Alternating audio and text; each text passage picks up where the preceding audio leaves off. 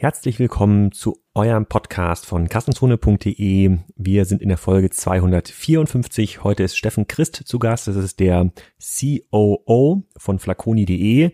Wir reden also darüber, wie sich der Duft- und Kosmetikmarkt online entwickelt, welche Chancen Herausforderungen ein Business wie flaconi.de heute hat und welche Chancen es auch gegenüber einem Douglas.de hat. Wir hatten hier Tina Müller vor kurzer Zeit im Podcast. Sie ist CEO von Douglas und auch Douglas.de. Das heißt, das Gespräch schließt hier in vielen Punkten an und dürfte doch die ein oder andere sehr spannende Erkenntnis für euch bereithalten. Die Folge wird präsentiert von steuerberaten.de. Das ist der Steuerberater für den Onlinehandel.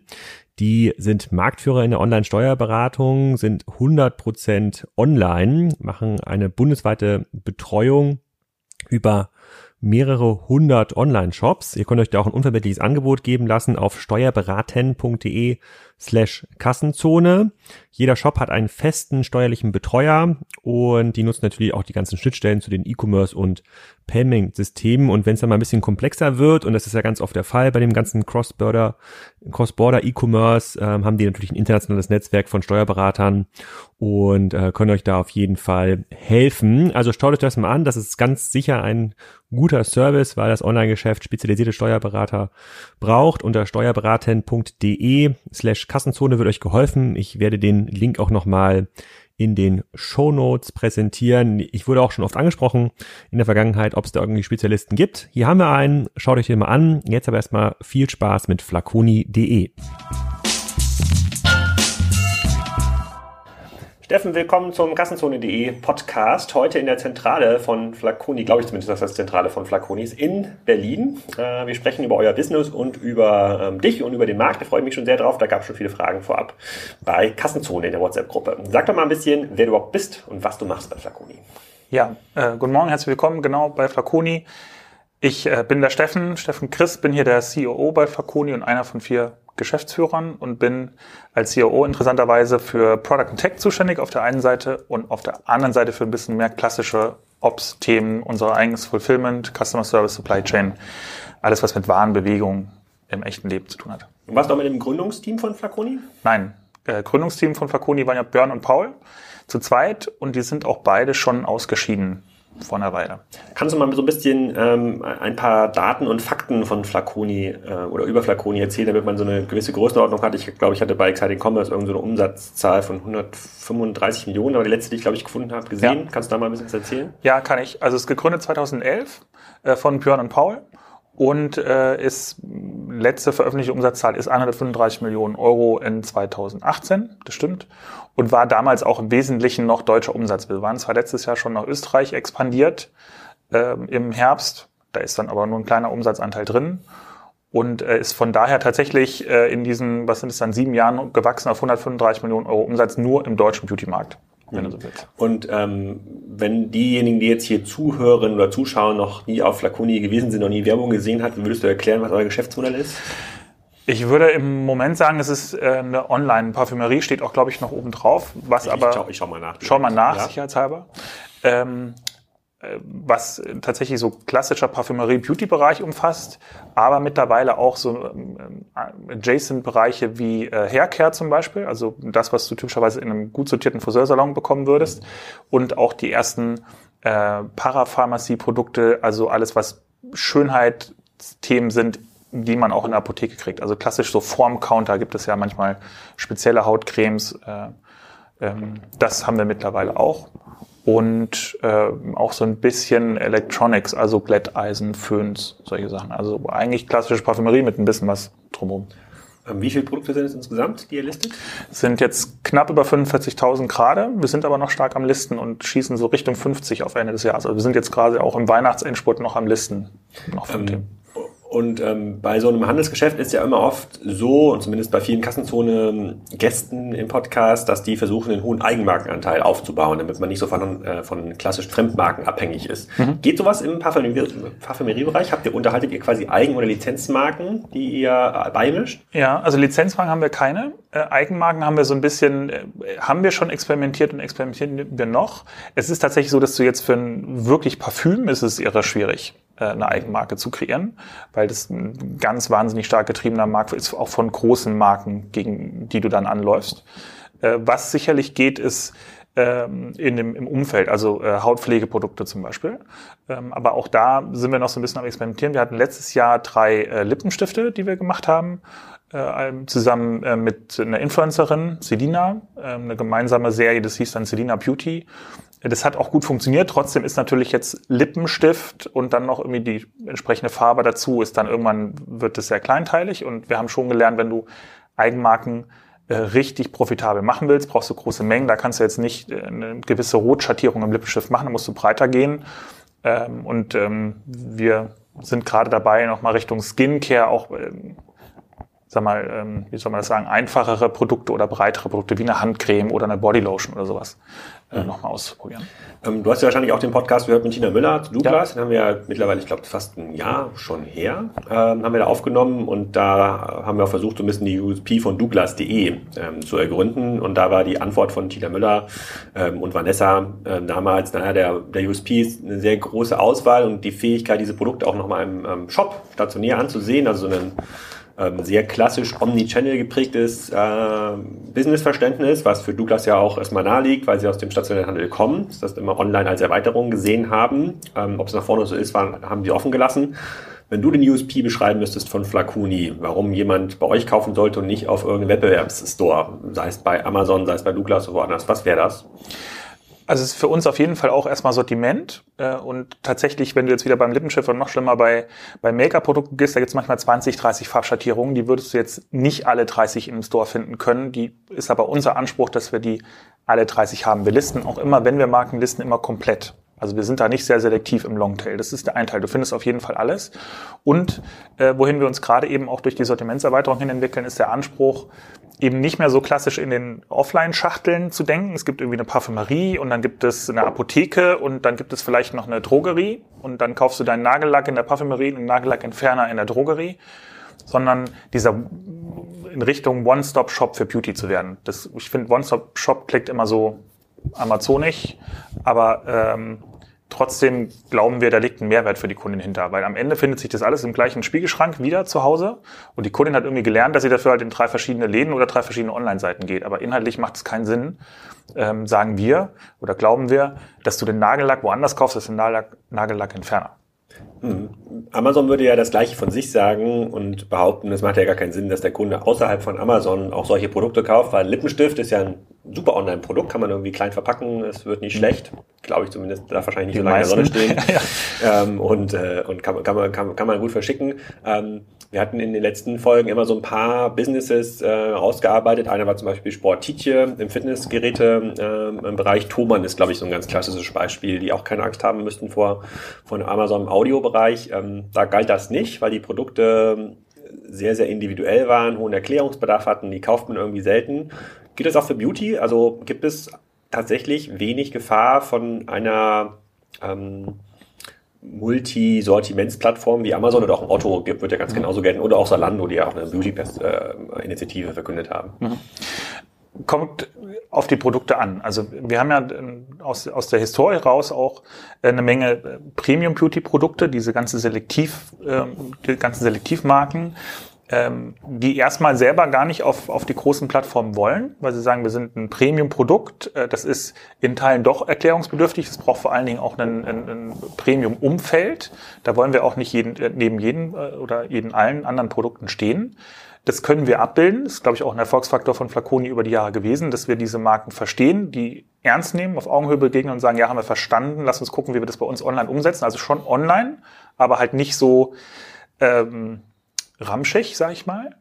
Und äh, für die, glaube ich, ist es ein No-Go. Und da ist auch tatsächlich der Anspruch der Kunden eine andere. Also da ist, soll das tatsächlich, das Kauferlebnis auch online soll eben aussehen, wie Chanel nun mal aussieht und wie sich das auch anfühlt. Das sieht ja auch in vielen Fällen dann sehr ähnlich aus. Und ich glaube, da äh, sehen wir auch zumindest wenig Einfluss von, von Amazon. Äh, wir wissen, dass 85 Prozent von unserem Umsatz auf Amazon verfügbar ist, heute schon und auch letztes Jahr schon war. Der Produkte. Äh, nee, das, also gewichtet nach Umsatz. Ah, okay. Ja, also wenn wir haben auch Longtail-Produkte, die sich jetzt nicht stark drehen, die sind dann so ein bisschen rausgewichtet. Ah, okay. Ähm, 85 Prozent von dem, was wir einnehmen, könntest du auch auf Amazon kaufen. Wir sehen da aber eigentlich keinen starken Wettbewerb, weil tatsächlich diese eher selektive äh, Kosmetik da, glaube ich, nicht gut funktioniert. Die will auch eine Kundin da nicht kaufen. Andererseits kannst du natürlich einen, weiß ich nicht, Nagellackentferner auch auf Amazon kaufen. Da ist A die Frage, lohnt sich das für die dann wirklich nur einen Nagellackentferner zu verkaufen? Und für uns ist es halt der Gesamtbasket, den wir da sehen. Und dann verkaufen wir auch den Nagellackentferner gerne mit, weil du auch den Nagellack bei uns verkaufst. Okay, versuchen wir mal so ein bisschen diese Kundenjourney einmal zu verstehen. Also ja. du, hast, du redest auch von der Kundin. Ich gehe mal davon aus, dass die meisten äh, sozusagen CM-Mitglieder bei euch tatsächlich Frauen sind. Mhm. Ähm, wie sieht das aus? Also wie gewinnt ihr so einen Kunden? Ähm, vielleicht auch äh, vor der TV-Zeit, nach äh, jetzt mit Pro 7 und vielleicht auch in, in jetzt in neuen Ländern, wo ihr vielleicht ohne TV auskommen müsst. Wie verhält es sich auf der Webseite? Was kauft es eigentlich, was kauft der oder die eigentlich für Produkte und wann kommt er wieder? Also, also da haben wir ja quasi immer so als männliche Analysten auf dem Markt immer das Problem, wir kaufen irgendwie kriegen irgendwie einmal oder zweimal im Jahr Parfüm geschenkt, ja, nehmen das Deo, was halt bei Rewe oben steht oder beim Edeka, wo, wo man halt irgendwie äh, äh, Deo kauft und, äh, und, und gut ist und die Kundinnen verhalten sich ja so ein bisschen anders. Kannst du da mal so ein bisschen reintauchen? Also was mhm. gibt es da für klassische Kohorten, mit denen ihr arbeitet? Also erstmal ist es in der Tat so, 70, 80 Prozent unserer Kunden sind Kundinnen sind halt äh, weiblich und auch die Männer, die wir haben, kaufen dann oft wieder für Frauen Geschenke oder solche Sachen. Mhm. Also es ist tatsächlich der Anteil an Männern, die für sich selber kaufen, ist, glaube ich, äh, überschaubar. Äh, Kunden, wie kommt eine Kundin zu uns? Äh, der, der Einstieg ist in der Regel ein Produkt, was sie schon kennt. Das heißt, sie kauft nach, was sie schon kennt. Und dann gibt es im Prinzip zwei Pfade, die wir sehen. Das eine ist tatsächlich, sie hat Flaconi schon mal gehört, zum Beispiel durch Fernsehwerbung, die wir ähm, über die Mutter da betreiben. Und sie kommt dann direkt und guckt mal, ob sie es findet. Oder tatsächlich auch noch immer relativ viel über markengetriebenes äh, Performance-Marketing, dass sie halt nun mal leider bei Google eingibt, sie sucht folgende Marke, im Zweifel folgendes Produkt, 200 Milliliter. Äh, und wir dann darauf bieten. Und dann steigt sie auch oft direkt auf der Produktdetailseite schon ein. Also quasi schon am Produkt direkt rein. Und der erste Kauf ist eben oft ein Produkt, das, das sehen wir, was wenig, also wo sie auch nicht viel stöbert, sondern wo sie ein Produkt kauft, was sie schon kennt und es nachkauft und einmal auch, ähm, kann man glaube ich schon so sagen, testet, ob das alles funktioniert äh, und dann kommt sie wieder und dann kommen auch neue experimentelle Produkte dazu. Wie, wie groß ist der Anteil der Kunden, die ob es jetzt über Fernsehwerbung ist oder die Google-Suche bei euch den initialen Warenkorb äh, einkaufen und dann wiederkommen von alleine versus klassische Anstoßketten über Gutscheine? Ähm, wir sehen, also fast die Hälfte, glaube ich, der Kunden kommen, kommen wieder. Da sind dann teilweise Anschlussketten mal mit einem mit einer E-Mail oder auch mit einem kleinen Gutschein mit dabei. Äh, aber es kommen sehr, sehr viele wieder. Und vor allen Dingen sehen wir, dass sich das dann nach dem Zweitkauf sehr, sehr schnell stabilisiert. Also du verlierst Kundinnen dann nach dem ersten Einkauf mal. Äh, aber wenn die ein zweites Mal wiedergekommen sind, dann wird es sehr schnell sehr stabil tatsächlich. Und was wir sehen, ähm, ist, dass Großteil der Kunden, egal wann sie zum ersten Mal gekauft haben, an Weihnachten wiederkommen. Also es ist ziemlich egal, ob ich dich jetzt im Januar rekrutiere oder im September. Die Chance, dass ich dich an Weihnachten nochmal wiedersehe, ist äh, extrem hoch. Weil entweder wird wer anders beschenkt oder viel wird auch nochmal selber beschenkt. Das haben wir auch gelernt. Äh, viele Frauen kaufen entweder auch mal für nahe Freundinnen einfach so oder für sich selbst äh, ein Geschenk, wo wir mal dachten, jetzt wird Geschenk gekauft. Mhm. Okay, also, also weibliche Kunden, die über klassische Anstoßketten gewonnen werden müssen, Google, TV und Co. Sonst sozusagen finden sie ähm, euch nicht. Da habt ihr wahrscheinlich, wenn ihr, wenn du sagst, seid gegründet 2011, wahrscheinlich immer noch einen starken ähm, Performance-Marketing-Fokus im Kern. Ne? Sozusagen SEO, SEA dürften Disziplinen sein, die bei euch ja. im Haus sicherlich einen großen, äh, einen großen Stellenwert ähm, haben. Ich glaube, wenn heute jemand ein neues Flaconi gründen würde, dann wäre das wahrscheinlich ein reines äh, Influencer-based äh, äh, Business. Könntest du ähm, wahrscheinlich dann, versuchen, ja. Wo, wo man versuchen würde, ohne die Plattform Google ähm, ähm, auszukommen. Ähm, dann, okay, der kommt, die kommen auch wieder, verstehe ich. Äh, wir kommen auch gleich nochmal so ein bisschen zu dem, äh, sozusagen zu den Kaufanreizen im, im Bereich Preis, weil das viele Fragen waren in der in der, ähm, äh, in der WhatsApp-Gruppe.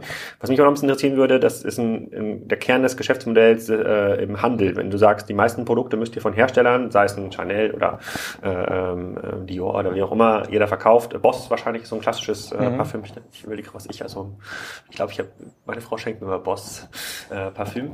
Ähm, Müssen wir gleich nochmal drüber reden, ob das ein gutes oder schlechtes Zeichen ist, wenn es dir Boss kommt. Äh, weiß ich nicht, weiß ich nicht. Es gibt ja auch junge, äh, attraktive Bosslinien. Boss ja. Ähm, auf jeden Fall ist das ist genauso, genauso im klassischen Handelsgeschäft, dass man so ein 50% Markup hat. Also ihr kauft quasi ein Parfüm für 10 Euro, könnt es dann für 20 Euro äh, weiterverkaufen oder sind die Margen da ein bisschen enger oder sagen bestimmte Marken, hey, jetzt so ein Chanel, ich bin so eine hab, ich habe so eine starke Signaling-Wirkung, ja, ihr kriegt das Produkt maximal für fünf, äh, äh ihr könnt das für fünf Prozent Aufpreis weiterverkaufen, aber alleine, weil ihr mich in eurem Store habt, äh, ähm, äh, funktioniert das schon mal viel, viel besser für euch. Wie muss man sich das vorstellen? Mhm. Es ist erstmal ein ganz normales Handelsgeschäft. Wir kaufen in der Regel, also alles direkt beim Hersteller. Es gibt ein paar wenige kleinere, die haben Distributoren lokal, weil sie einfach selber nicht aktiv sind im Vertrieb. Äh, ansonsten kaufen wir alles direkt und das ist ein klassisches Handelsgeschäft. Du hast eine Marge, die ist ähm, gut, die ist jetzt nicht üppig. Und es gibt tatsächlich äh, meines Wissens zumindest diese Fälle nicht, die man so kennt, wo äh, große Marken mit extrem kleinen Margen hantieren und sagen, hey, dann liste mich halt aus, wenn du mich nicht haben willst. Also auch die gerade genannten haben wir ganz normale, auskömmliche Margen mit denen ja. können. Also, also man hat einen ganz, ganz klassischen Handelsmarker, das heißt, der könnt ihr auch ganz klassisch rabattieren und das macht es ja so ein bisschen spannend, die Flaconi-Fragestellung, wenn man da mal mit äh, Marktteilnehmern redet oder wenn man jetzt auch mal die Tina Müller fragen würde, dann sagen mhm. die ja, nee, wir sind ja eigentlich über die letzten 100 Jahre groß geworden, weil wir super ähm, markentreu sind, ja, und äh, da auch nicht über große Rabattaktionen in den Markt äh, reingehen, ist ja, das war ja tatsächlich lange so im Parfümerie, äh, mhm. Parfümerie, Parfümeriebereich. Und da seid ihr so ein bisschen der ja, Anführungsstrichen böse Bube, der mhm. es dann auch mal über starke Gutscheinaktionen oder auch mal über Preisaktionen doch noch anders schafft, an den Kunden ranzugehen. Ähm, und damit natürlich auch die Kunden überzeugt, weil ich glaube, auch in eurem Bereich wird Preis, Auswahl, Verfügbarkeit, wenn die Kerndisziplin sein, um als Plattform erfolgreich zu sein. Wie ja. du es dann darstellst und aufbereitet, ist dann für mich erstmal äh, Hygiene. Ähm, ist das ein Thema, was ihr tatsächlich mit Marken habt, die sagen, nee, komm mal, äh, pass mal auf, Steffen, wenn, hier, wenn ich hier nochmal so eine minus 10% Kampagne nächstes Jahr sehe, dann kriegst du mein Parfüm nicht wieder oder ist das für die ein ganz normaler Teil des Geschäfts? Also zwei Teile. Ich glaube, das ist für die ein ganz normaler Teil des Geschäfts auf der einen Seite und natürlich haben die mittlerweile auch gelernt, glaube ich, dass man über Preise mal nicht so gern redet mit dem Retailer. Mhm. Das ist der andere Teil. Äh, und ja, ich glaube, weil die der Kartellbehörde zuhört. Genau, also weil mhm. alle ein bisschen Angst haben, die könnte ja zuhören. Äh, und das finde ich auch eigentlich gut, dass man diese Diskussion mal so ein bisschen trennt. Ich glaube, ja, der Beauty-Bereich, der ist erst, ich glaube, es war so Weihnachten 2017 richtig online gegangen, weil bis dahin haben tatsächlich äh, in Teilen auch große ähm, andere Onliner und stationäre Parfümerien zu UVP verkauft. Jedes Produkt. Auch zu Weihnachten. Auch zu Weihnachten. Also klar gab es mal eine Rabattaktion, ja. aber grundsätzlich stand das Sortiment erstmal zum UVP im Laden und auch zum UVP im Internet. Äh, wie der Hersteller das halt vorgeschlagen hat. Gleichzeitig wissen wir ja, A, die Preisfindung ist jetzt so eher Marketing passiert beim Hersteller. B, gibt es eigentlich online nicht viele Kategorien, die nach UVP laufen, schon lange nicht mehr. Aber bis 2017 ging das noch. Äh, und auch wir waren damals schon äh, so mit anderen, dass wir als Pure Play Online gesagt haben, ja, also A, können wir uns das leisten, davon abzuweichen, weil wir mit der Marge besser vielleicht auskommen als ein stationärer Player. Mhm. Und äh, wir glauben, es gibt einen Marktpreis für ein Produkt, den man im Zweifel an der Conversion erkennen kann. Und der liegt in der Regel halt nur mal südlich vom UVP. Und haben auch damals schon auf einem vermuteten Marktpreis gepreist. Wir haben uns eher so ein bisschen gewundert in der, im Preisvergleich, dass es andere gibt, die da überhaupt noch eine Conversion sehen, wenn sie eben auf dem UVP, UVP preisen. Insofern ist es nichts Neues. Ich glaube, was Neues ist, ist, dass ähm, große Wettbewerber eben zu Weihnachten 2017 eingestiegen sind, haben gesagt, oh, in der Tat, wenn wir hier Conversion sehen wollen, müssen wir uns wohl an diesem Marktpreis orientieren. Und ich glaube, das ist die Neuigkeit, dass seitdem äh, eigentlich alle, die in Deutschland online verkaufen, sich an einem Marktpreis orientieren und dann gibt es so ein bisschen Abstände. Ne? Es gibt halt schon Discount-Player, die wir nicht sind, die liegen unterhalb dieses wahrgenommenen Mittelwertes äh, und es gibt andere, die liegen so ein bisschen drüber, aber eigentlich ist es seitdem relativ stabil und auch keine große Neuigkeit. Und Aktionen gab es vorher und nachher schon. Also klar gab es die Weihnachtsaktion schon immer. Ähm, gibt es 20 Prozent auf Und wie wenn, wenn ich jetzt mal euer, diese Kernsortimente, die, äh, die Topseller bei Amazon vergleiche gegen eure Preise, finde ich der billiger oder zum gleichen Preis? Beziehungsweise wer stellt denn die überhaupt ein? Ist das Chanel, die an Amazon verkaufen? Nein, also es sind äh, in, in ganz großer Mehrzahl nicht die Marken, die es einstellen. Es sind dann ganz oft kleinere, auch oft stationäre Parfümerien, die halt dann auch so ein bisschen Nebenarm betreiben tatsächlich, die das einstellen. Und ob die Preise besser oder schlechter sind, kann man so gar nicht sagen, es hängt wirklich vom Einzelprodukt ab. Es gibt natürlich ähm, schnell drehende Produkte, wo wir einfach aufgrund der Menge, die wir machen, tatsächlich einen Einkaufspreisvorteil haben, den wir vielleicht auch weitergeben. Und es gibt andere Produkte, wo vielleicht auch mal der stationäre Händler in Kiel jetzt in deinem Falle vielleicht günstiger ist, weil der aus irgendeinem Grund hat er vielleicht noch einen Overstock oder hat dann doch mal mit seinem lokalen Vertriebler einen guten Deal gemacht auf einer Subbrand und dann hat er mal einen guten Preis. Also Okay, das heißt, das Dilemma des bisher stationär geprägten Handels inklusive Douglas kommt dann daher, dass sie zwar online diesen Preis auch machen könnten, aber dann natürlich äh, in ihrer Filiale das mitgehen müssen und da passt dann die ähm, Struktur, Personalkosten, Mietkosten dann nicht mehr zu dem ähm, Geschäftsmodell. Genau, das kannst du auch zu, äh, kannst du auf der Facebook-Seite von Douglas kannst du nachlesen. Ne? Also an, gibt alte Einträge aus der Zeit, wo natürlich Kundinnen sagen, ich stehe hier im Store, Produkt XY, das kostet 20 Prozent mehr als online. Soll ich jetzt wieder gehen und soll ich das online bestellen? Fragezeichen. Und ich glaube, da hast du als stationärer Händler halt nun mal auch immer dieses Problem. Du, mhm. Wenn du nachziehst, kriegst du das von dir beschriebene Problem und du kannst schon gar nicht diese lustigen Preisschienenschilder so oft tauschen, technisch, ja. wie wir halt nun mal den Preis ändern können, wenn wir wollten. Okay, muss man sich mal ein bisschen Veränderung des Geschäftsmodells ähm, ähm, Gedanken machen. Ja. Was ist denn, äh, sozusagen meine Seitenfrage, die Marge, die die Hersteller auf diesem Produkt haben, die muss doch immens sein. Am Ende ist es doch quasi ähm, duftendes Wasser, jetzt mal ganz vereinfacht, äh, ganz vereinfacht mhm. gesagt, was in schöne Fläschchen abgefüllt wird. Aber anders als jetzt bei aufwendigen äh, Produkten, hier so ein Aufnahmegerät, eine Kamera, wo der Hersteller äh, nachweislich gar nicht so viel Geld dran verdient, teilweise im Elektronik-Fernseherbereich dann nur 10, 15 Prozent verdient ein Hersteller an der, an der Weitgabe mhm. ähm, an den Handel, muss das doch im, im Parfümbereich enorm sein, im Kosmetikbereich. Ist das tatsächlich so oder ist bei den, ist bei vielen Produkten Produkten steht ein hoher Herstellungsaufwand dahinter. Äh, also erstmal ist es chemisch mehr als Wasser, was duftet, äh, genau genommen. Äh, also ja, natürlich ist, wenn du die reinen Inhaltsstoffe rechnest, wie Glasfläschchen und das, was reinkommt, ist da rechnerisch eine Riesenmarge hinter. Gleichzeitig, äh, glaube ich, darf man nicht unterschätzen, was du in Markenaufbau investierst. Ja. Und natürlich kennen alle, das ist aber im Eigenmarkenbereich genauso, alle kennen diese wenigen Produkte, die wahnsinnig schnell drehen, die jeder kennt. Ne? Also äh, La Vie est belle, beworben mal mit Julia Roberts, kennt, jeder kennt das. So, und da ist es garantiert auch richtig, deine Rechnung. Die vielen Produkte, die halt auch teuer lanciert werden mit äh, ähm, äh, Aufstellern an Flughäfen und, und wo nicht alles und mit Fernsehwerbung, die ein halbes Jahr laufen, die aber irgendwie nicht richtig Fuß gefasst haben, die dann so leise wieder verschwinden, die kennt halt keiner. Und ich glaube, die Kosten muss mit reinrechnen. Und rein vom Business hm. Case, die also Diskussion. Sind es quasi die Marketingkosten, die dann den Case teuer machen? Genau, und auch Marketingkosten und eben auch ähnlich wie beim Hedgefonds.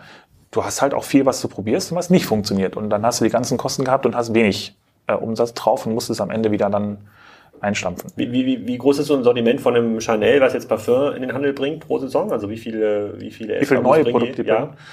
Oder oh, generell? Das ist eine gute Frage. Das, also ich kann es ja auf einen Einzelhersteller bezogen gar nicht sagen. Aber ähm, ich würde mal bezogen auf Sortiment sagen, ist, dass wir ja, bestimmt zehn Prozent haben, was wechselt, wo tatsächlich neue Produkte reinkommen, alte Produkte rausgehen. Und auch viele äh, Hersteller haben mittlerweile sogenannte One-Shots, One also Themen, die nur mal kurz gibt, wo auch von vornherein schon klar ist, das Produkt gibt's jetzt nur einmal für eine kurze Zeit, kannst du auch nur einmal sourcen beim Hersteller und wenn es ausverkauft ist, ist es ausverkauft.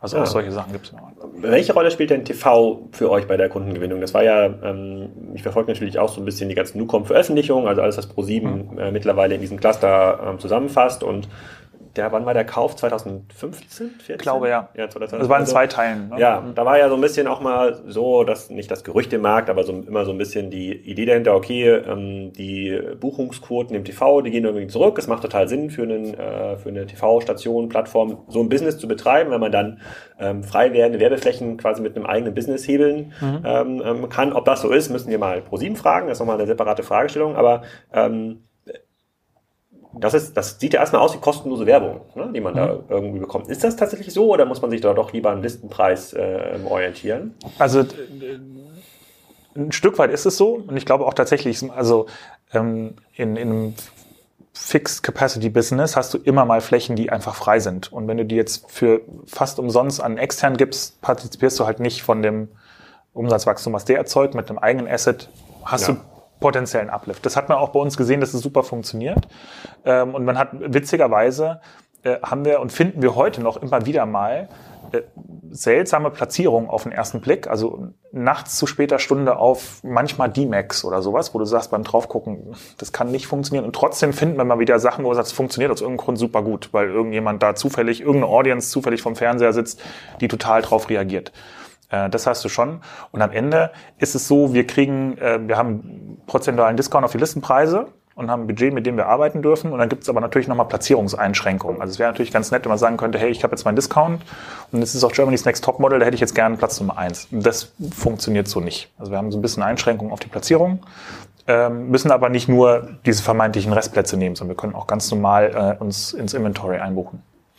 Mhm, weil ich überlege gerade bei Germany's Next Model, Model, wer macht das dann? Äh, About You war da relativ stark. Ja, die sind aktiv, ähm, also gibt's andere.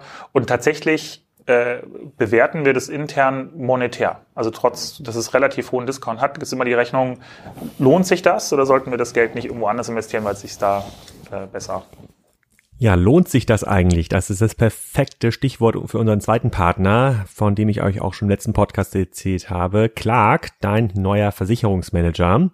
Ihr habt zwar wahrscheinlich eine ganze Menge eigene Versicherungen, aber ihr wisst gar nicht, ob der Preis stimmt oder ob die noch zu eurer Lebenssituation passen. Dafür kommt jetzt Clark ins Spiel. Du lädst dir deine App runter, registrierst dich und gibst an, welche Versicherungen du hast. Dann bekommst du erstmal sämtliche Details zu den bestehenden Verträgen ähm, übersichtlich präsentiert und Clark analysiert deine Versicherungssituation kostenlos natürlich und schaut, welche Versicherung du eigentlich noch brauchst oder welche da fehlt. Die sind extrem cool gewachsen auf 150.000 Kunden, die die App bereit, bereits nutzen. Ähm, und das ist innerhalb von vier Jahren passiert oder fünf Jahren circa passiert, während MLP, ein ungefähr 50 Jahre altes Unternehmen, gerade mal 500.000 Kunden hat. Die kommen aus dem ganz klassischen Offline-Bereich. Ihr könnt bei clark.de natürlich auch was gewinnen, äh, und zwar einen 30 Euro Amazon-Gutschein wenn euch die Clark-App runterladet und bei der Registrierung den Gutscheincode Kassenzone 30 eingebt, dann bekommt ihr, wenn ihr zwei Versicherungen dort eingetragen habt und dort managt, diesen Gutschein zugeschickt. Schaut euch, schaut euch das mal an. Ähm, ich bin da gespannt aus euer, auf euer Feedback.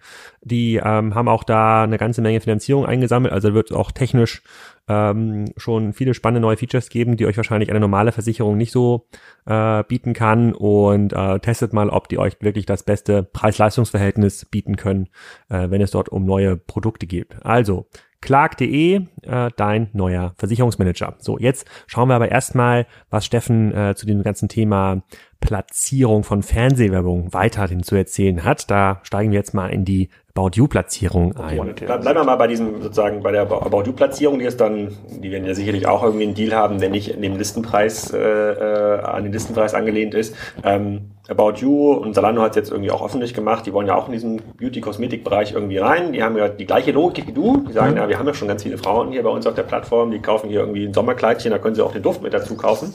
Ich sage dir gleich meine Meinung dazu, mhm. was ich da, äh, was ich davon äh, ähm, halte. Da können wir nämlich auch nochmal ein paar hundert Millionen Euro extra äh, machen in diesem Business. Ähm, wie schätzt du das ein? Wie erfolgreich kann das sein? Ähm, ich glaube, das kann erfolgreich sein.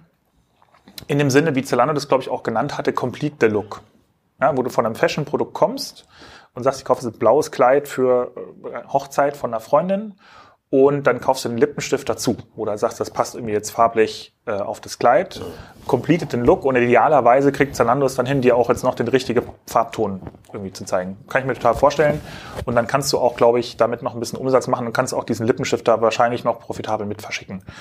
Äh, ich glaube, wenn, wenn es wirklich, wenn das Einstiegsprodukt ein Beauty-Produkt sein soll, sehe ich das noch nicht so ganz, weil sie, glaube ich, also meiner Meinung nach die Kompetenz nicht haben und sichtbar auch nicht erwerben äh, und die Fragen tatsächlich andere sind. Also wir haben es spaßeshalber mal gemacht, als ich jetzt interne Übungen blickt, welchen Teil vom Sortiment, was kannst du aus dem Shop rausnehmen? Was ist das Minimum, was du sehen musst, um einzukaufen? Und das ist, glaube ich, bei einem Fashion-Produkt ist das ein Bild. Wenn du gar nichts mehr hast, kannst du trotzdem am Bild irgendwie kaufen. Das funktioniert irgendwie bei einer ähm, Skincare nicht.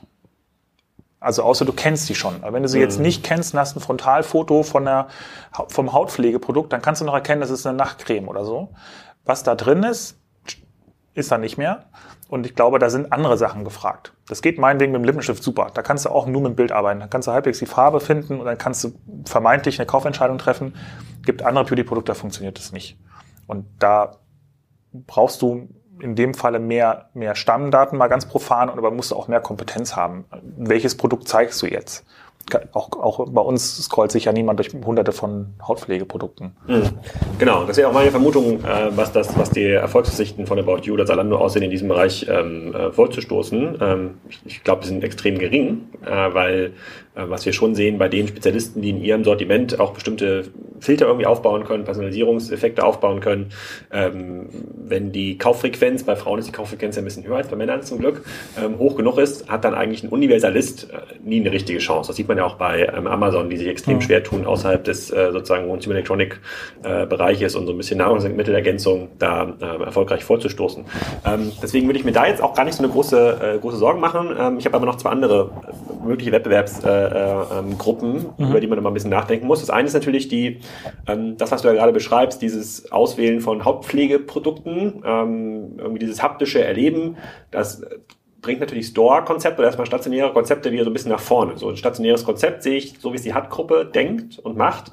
Ähm, schon deutlich moderner als ein Handelskonzept wie Douglas, weil sie eben nicht darauf angewiesen sind, irgendwie eine, eine, eine, große Fläche zu betreiben, die nichts anderes ist als ein Lager, wo der Kunde dann selber Pick und Pack und Logistik äh, macht, sondern im Sinne eines Spas, äh, Tupperware-artige Beauty-Partys, Produkte kennenlernen und darüber die Kundenbindung zu erzeugen und hohe, äh, sozusagen hohe Wiederkäufe mhm. zu erzeugen. Ist das ein Thema, worüber ihr nachdenkt oder betreibt ihr vielleicht selber eine Art Tupperware-Business äh, mit Influencern, die dann Flaconi-Koffer durch die Gegend fahren? Äh, nein, also wir haben heute noch kein Tupperware-Business. Wir haben aber heute schon Stores. Also wir haben drei Parfümerien, die wir betreiben, die wir im Zuge des selektiven Vertriebs auch brauchen, um viele Marken zu haben. Und wir haben auch in Berlin ähm, den Flaconi-Store, äh, der auch ein Friseursalon ist. Und der ist auch, also wenn du noch Zeit hast, äh, kannst du ja da noch ja, mal vorbeifahren. Friseur, wo ist denn der genau? Äh, der ist in der Leipziger Straße, ziemlich ja. zentral. Ähm, wenn du dir den anguckst, der sieht jetzt nicht aus wie ein klassischer Friseursalon und auch nicht aus wie eine klassische Parfümerie, ja? ähm, sondern da versuchen wir tatsächlich schon innovativ Marken zu präsentieren, weil ja, Marken wollen präsentiert werden. Ich glaube, Marken muss man auch erleben und Produkte muss man auch probieren. Aber wir glauben, es muss halt nicht so klassisch hunderte Laufmeter wie im Supermarkt, ne, so nebeneinander ja. weg sein, weil der Kunde auch so nicht einkauft. Mhm.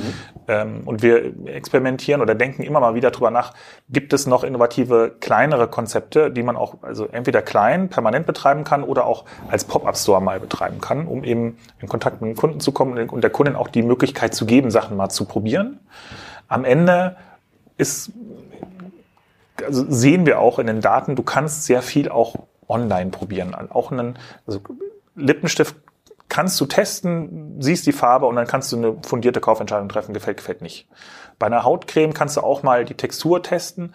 Ob die funktioniert, wirst du im Laden eh nicht sehen. Das wirst ja. du sowieso erst nach einer Woche zu Hause morgens im Badezimmer sehen. Und dann kannst du sie auch online kaufen. Ich glaube, die Frage ist, äh, wo wir auch dran arbeiten, wie können wir dieses Testen online besser machen und die, die Hemmschwelle so ein bisschen wegnehmen. Also was wir gemacht haben, zum Beispiel war so ein Try-Me-Test, wo wir bewusst gesagt haben, wenn du ein Produkt kaufst, du kriegst eine, äh, eine Probe dazu und ähm, kannst das Produkt natürlich sowieso, aber wir haben es nochmal klar dargestellt, du kannst es jederzeit zurückschicken, du kannst es ja mit der Probe probieren. Das ist eigentlich gar keine Neuigkeit. Du kannst bei uns immer ein Produkt zurückschicken. Trotzdem hat es wahnsinnig gut funktioniert auf Kunden, die es halt mal ausprobieren wollen, weil es gefühlt die nochmal eine Hemmschwelle wegnimmt, zu sagen, ja, ich kann es probieren, ohne es aufzureißen und ich bin auch dann 100% sicher, ich kriege mein Geld wieder. Und das ist jetzt noch kein wahnsinnig innovativer Ansatz, aber wir versuchen halt irgendwie dieses Testen nach Hause zu bringen. So Funktionieren diese Pröbchen für euch? Also das, was andere quasi als Paketbeileger machen in Papierform, das könntet ihr ja quasi, könnt ihr immer so zehn kleine Pröbchen reinschmeißen. Ja, also machen wir ähm, auch. Ob es funktioniert, hängt so ein bisschen davon ab. Also es gibt tatsächlich Kunden, die zählen das auch wahnsinnig genau nach und rufen an, wenn einer gefehlt hat oder sowas. Also gibt es tatsächlich.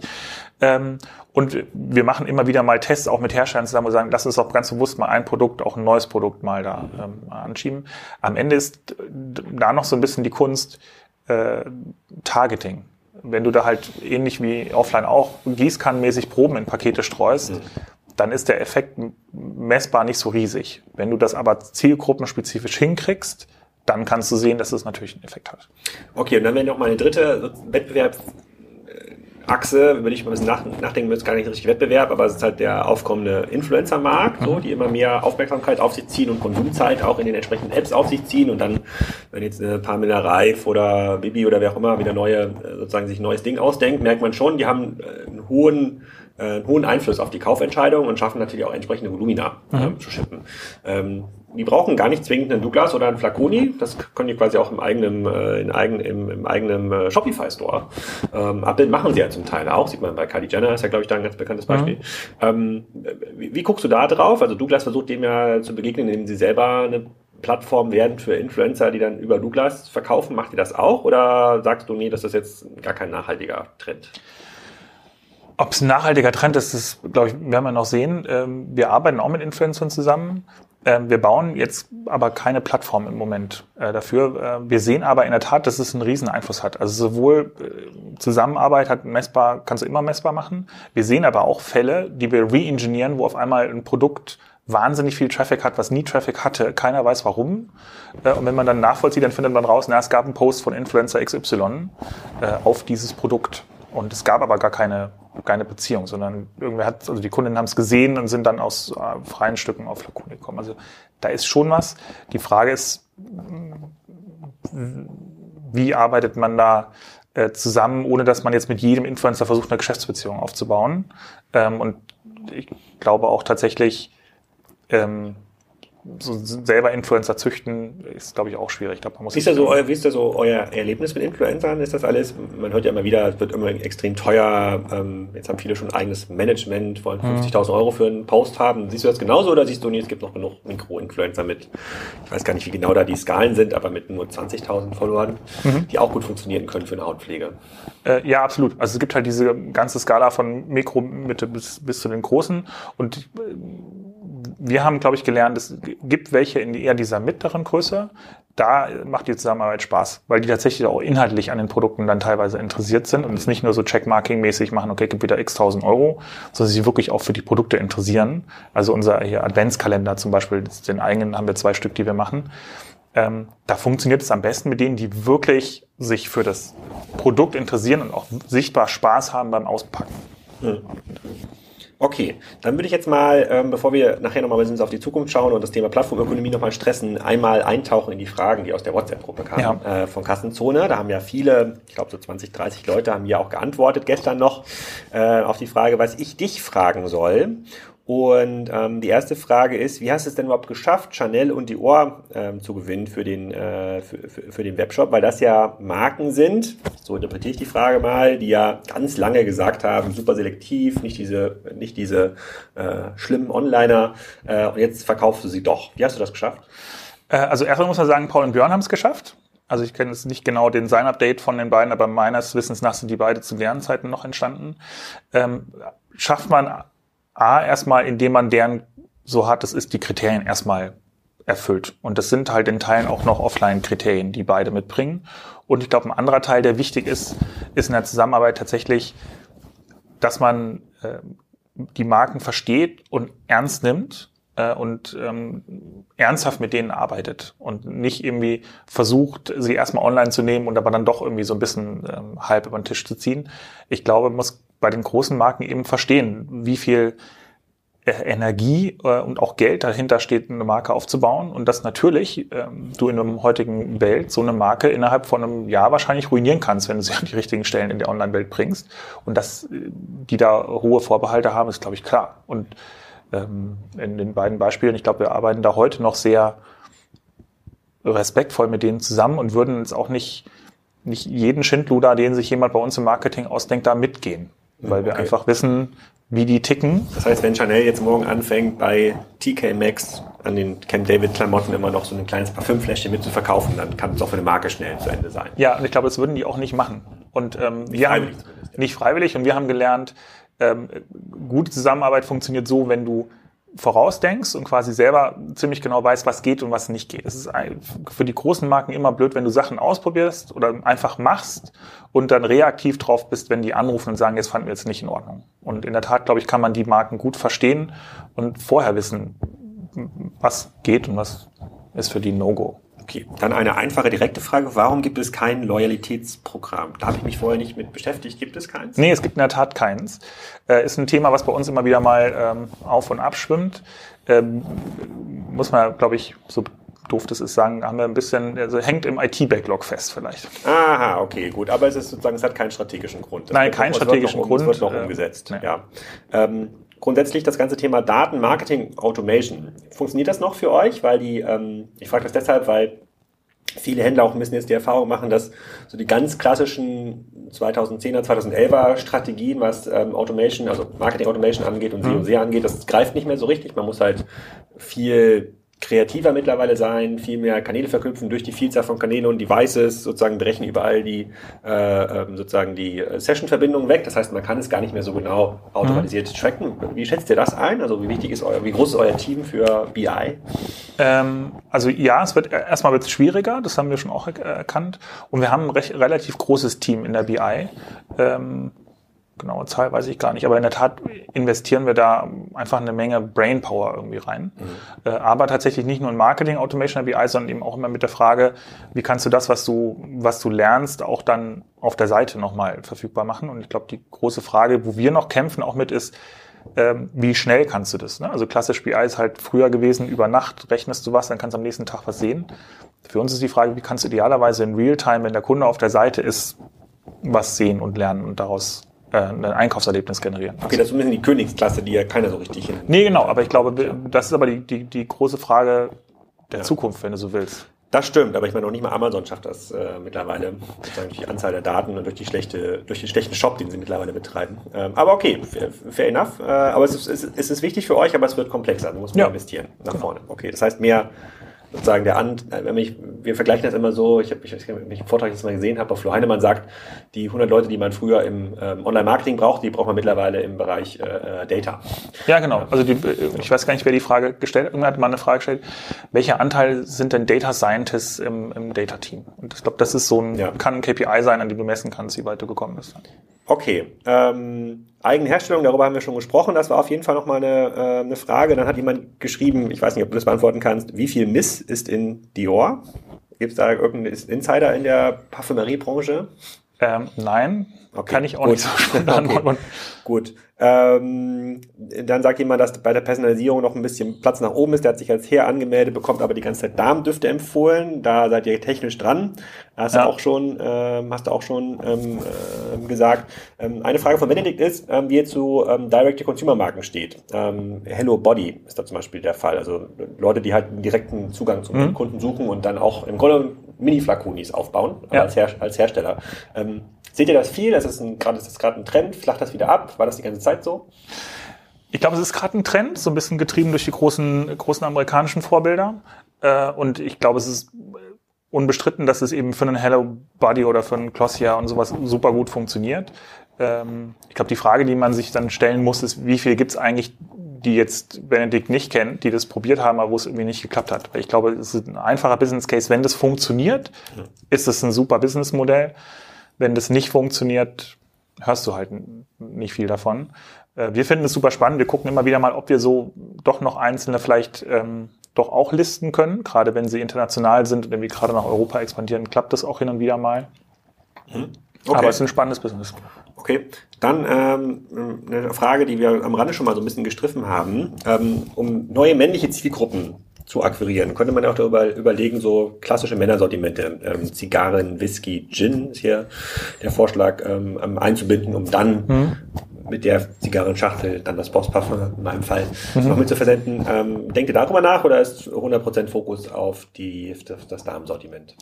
Also äh, es ist nicht Fokus auf Damensortiment. Wir haben auch ein großes Männersortiment, das wächst auch, weil es tatsächlich auch, äh, also herstellergetrieben mittlerweile ähm, viel breitere und neue Sortimente gibt. Also hier mein Liebling, siehst ja, ist äh, Bartöl zum Beispiel. Wusste ich früher nicht, dass es gibt, gibt's aber. Ähm, auch mittlerweile eine Riesenauswahl. Wir adressieren schon Männer, äh, aber wir Fokus ist Badezimmer beziehungsweise das, was im Spiegelschrank passiert. Also jetzt auch nicht irgendwie zwingend Toilettenpapier, aber alles das, was da morgens an diesem Waschtisch passiert. Und da auch für Männer, ganz klar. Es sind auch Männer im Fokus, es ist aber halt nun mal nach wie vor so, dass Männer da weniger aktiv sind und auch weniger viel Geld für ausgeben. Also vermutlich ist dein Share auf Spiegelschrank, weiß ich nicht, 20 Prozent oder sowas. Ein Share auf Spiegelschrank, lass mich überlegen. Das ist die Share der ähm, ähm, Badkommode, der Ja. Schublade. Ja, Nee, ist größer, aber ich bin, äh, ich, ich bin so ein Einkäufer. Ich, ich kaufe immer ähm, ähm, alles in riesigen Chargen ein, ja, Rasierschaum und, äh, okay, und schon mal und sowas. Ja, das ist riesig voll. Meistens muss ich nur einmal im halben Jahr oder wenn überhaupt einmal im Jahr äh, äh, einkaufen gehen. Ich sehe das überhaupt nicht ein, irgendwie ja, genau. jeden Monat das nachzufüllen. Aber daher kommt es, nicht durch die Auswahl. Bei meiner Frau sieht das ein bisschen mhm. anders aus, aber ist die Auswahl deutlich, äh, deutlich größer in der Schublade. Ähm, und äh, genau, jetzt, dann ist die große weitere Frage noch, ähm, wie sieht eure Internationalisierungsstrategie aus? Du meinst, du hattest in Österreich, habt ihr schon ein bisschen getestet. Ihr seid laut dieser Frage auch in Polen gerade live gegangen. Ja, wie sieht das aus? Sehr aktueller Fragesteller. Also wir sind letztes Jahr in Österreich live gegangen, was für uns jetzt technisch nicht eine riesen Herausforderung war, weil die sprechen zufällig auch Deutsch, bezahlen auch in Euro. Mhm. und es ist direkt nebenan. Wir sind jetzt seit Montag, also vorgestern, aktuelle Zeitrechnung, sind wir in Polen live gegangen. Und ähm, insofern kann ich jetzt nicht wahnsinnig viel dazu sagen, ob es läuft. Also läuft. Ähm, und in der Tat äh, versuchen wir jetzt noch mehr Länder dieses Jahr nicht mehr, aber nächstes Jahr in Angriff zu nehmen. Wenn jetzt Tarek oder Robert Gens fragen würde, wie läuft die Internationalisierungsstrategie in Osteuropa, abgesehen, dass sie für About You momentan besser läuft als für Zalando, würden die sagen, das ist da wie vor zehn Jahren. Das ist immer noch online Wilder Westen. Alle warten darauf auf den auf den Online-Händler, weil das gibt's noch nicht online. Also es scheint so, als wurden noch nie Klamotten online angeboten. So stark mhm. sind die Wachstumskurven. Siehst du das im Parfümbereich genauso oder gibt's da deutlich mehr Wettbewerb schon? Also ich glaube, es kommt bis noch an, wo du hingehst, aber es gibt deutlich mehr Wettbewerb und jetzt im Falle Polen ist es nicht so, dass wir jetzt das Internet nach Polen bringen oder, oder äh, Beauty äh, Retailing nach, nach Polen bringen. Da gibt's schon mehr Wettbewerb, aber in der Tat ist der Markt noch sehr jungfräulich. Das ist auch genau der Grund, warum wir ähm, jetzt nach Polen gegangen sind, weil wir gesagt haben, das ist A, ein Riesenmarkt, das unterschätzt man manchmal. Ähm, und da äh, sind wir noch in deutscher Zeitrechnung zwei, drei Jahre zurück wahrscheinlich. Ja. Mhm, okay, jetzt noch die letzte Frage aus der WhatsApp-Gruppe und damit können wir auch direkt überleiten nochmal in meinen letzten Frageteil. Ähm, das geht um das Handelsmodell, so Plattform versus äh, vertikal. Ähm, ihr könntet ja jetzt auch euch auf die Agenda geschrieben haben, dass ihr die große Beauty-Plattform werdet mhm. äh, und ähm, dann auch über ein klassisches Plattformgeschäft. Im ersten Schritt irgendwie Lagererweiterung auf die Hersteller, gar nicht mehr den Eigeneinkauf gehen. Im zweiten Schritt können dann, äh, können dann äh, wie war die Direktmarke? Hello Body. Mhm. Könnte dann direkt bei euch listen, äh, ohne mit euch in den Handel zu gehen. Ähm, wie schätzt du das ein? Also siehst du noch großen Raum als klassischer ähm, vertikaler, äh, horizontaler Händler ähm, zu wachsen oder ähm, ist das ganze Thema Plattform für euch nach vorne super relevant? Mhm. Ob super relevant ist, haben wir, glaube ich, noch keine richtige Meinung zu. Wir diskutieren es immer wieder mal.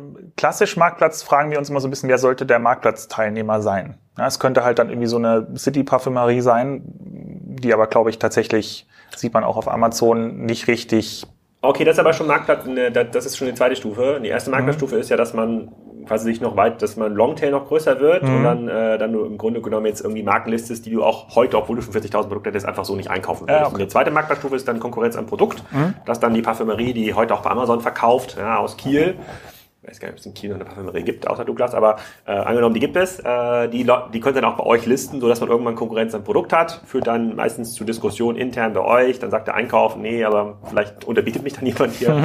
äh, äh, im Preis, also äh, gar nicht, gar nicht. Und dann gibt es noch so eine dritte, vierte Stufe, die dann noch ein bisschen ausgefallener ist, also da, da geht so ein bisschen die Frage hin. Also alle Stufen sind super schwer zu erreichen technisch, äh, strategisch ist das dann nochmal äh, ein bisschen einfacher zu klären. Ja, also ich glaube, strategisch könnten wir uns die erste Stufe schon vorstellen, ich glaube, die Frage ist, die, die, die noch nicht geklärt ist, gibt es wirklich Nachfrage danach? Ich nehme die Industrie so wahr, dass sie sehr vorsichtig agiert, im Sinne selber äh, Direct-to-Consumer irgendwie tätig zu werden. Ich glaube, da ist auch die stationäre Lobby noch ziemlich groß.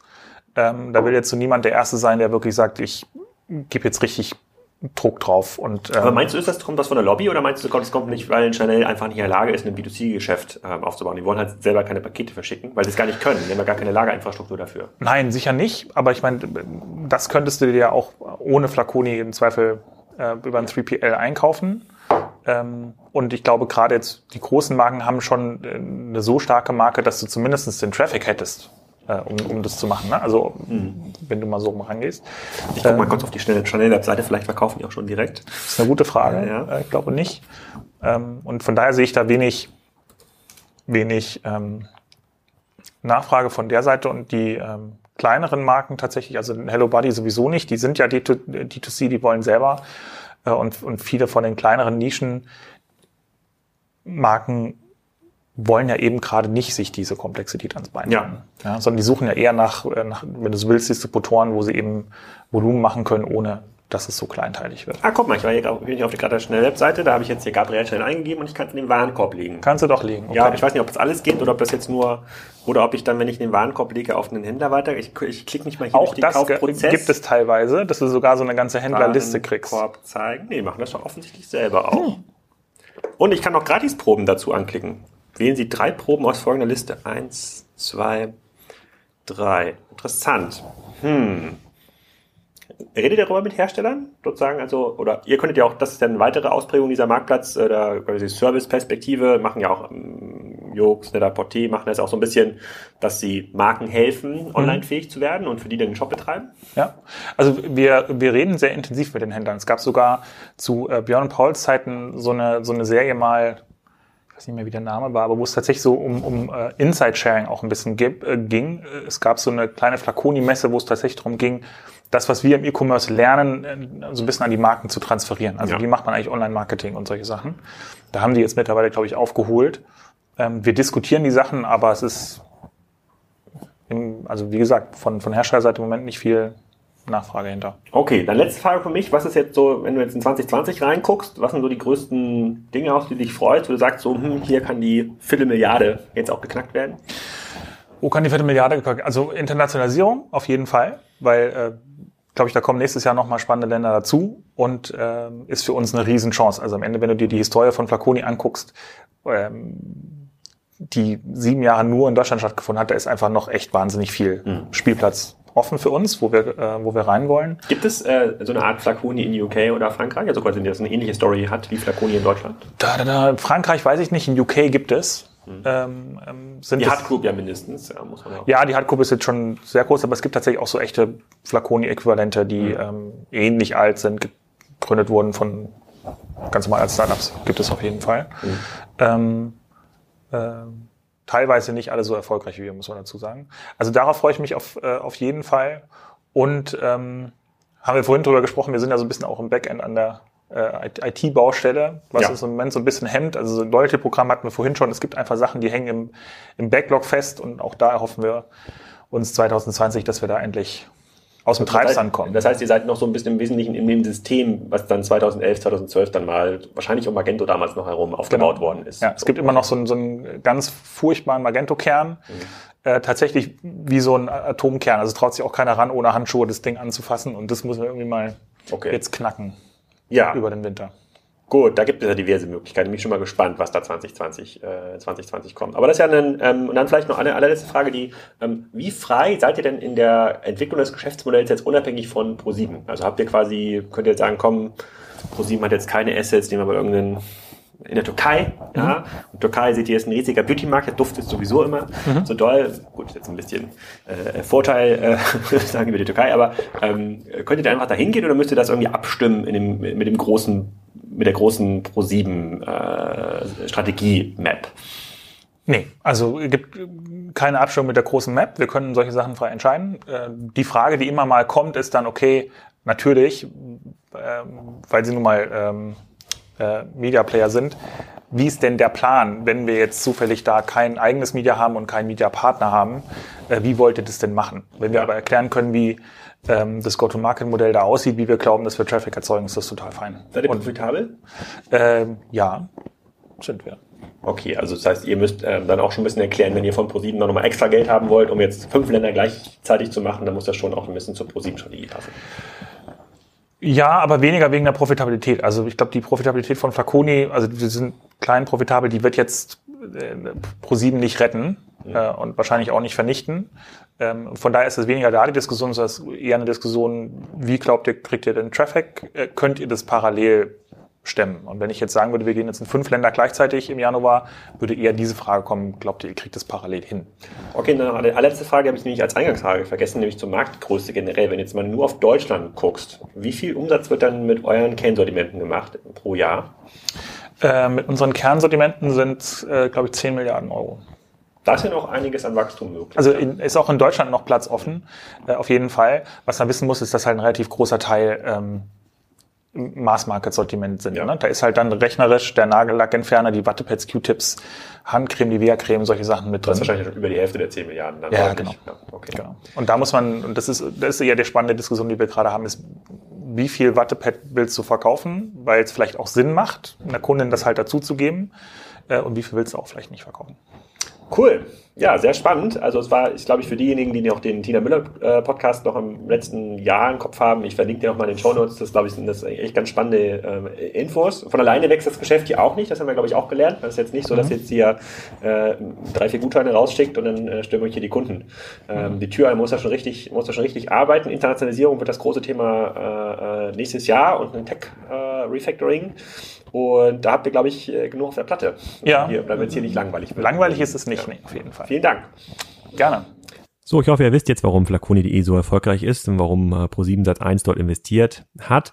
Ich versuche auch noch mit Pro7 Sat1 beziehungsweise dem Nucom-Teil von Pro7 Sat1 den Podcast dazu zu organisieren, um ein bisschen herauszufinden, wohin da die Reise gehen kann mit solchen Geschäftsmodellen und was die Learnings aus deren Sicht sind. Also ich bleibe da dran und hoffe Ende diesen Jahres, Anfang nächsten Jahres da eine Folge präsentieren zu können. Und ihr solltet nicht vergessen, bei steuerberaten.de slash Kassenzone vorbeizuschauen und natürlich bei Clark, eurem Versicherungsmakler, dem ganz neuen.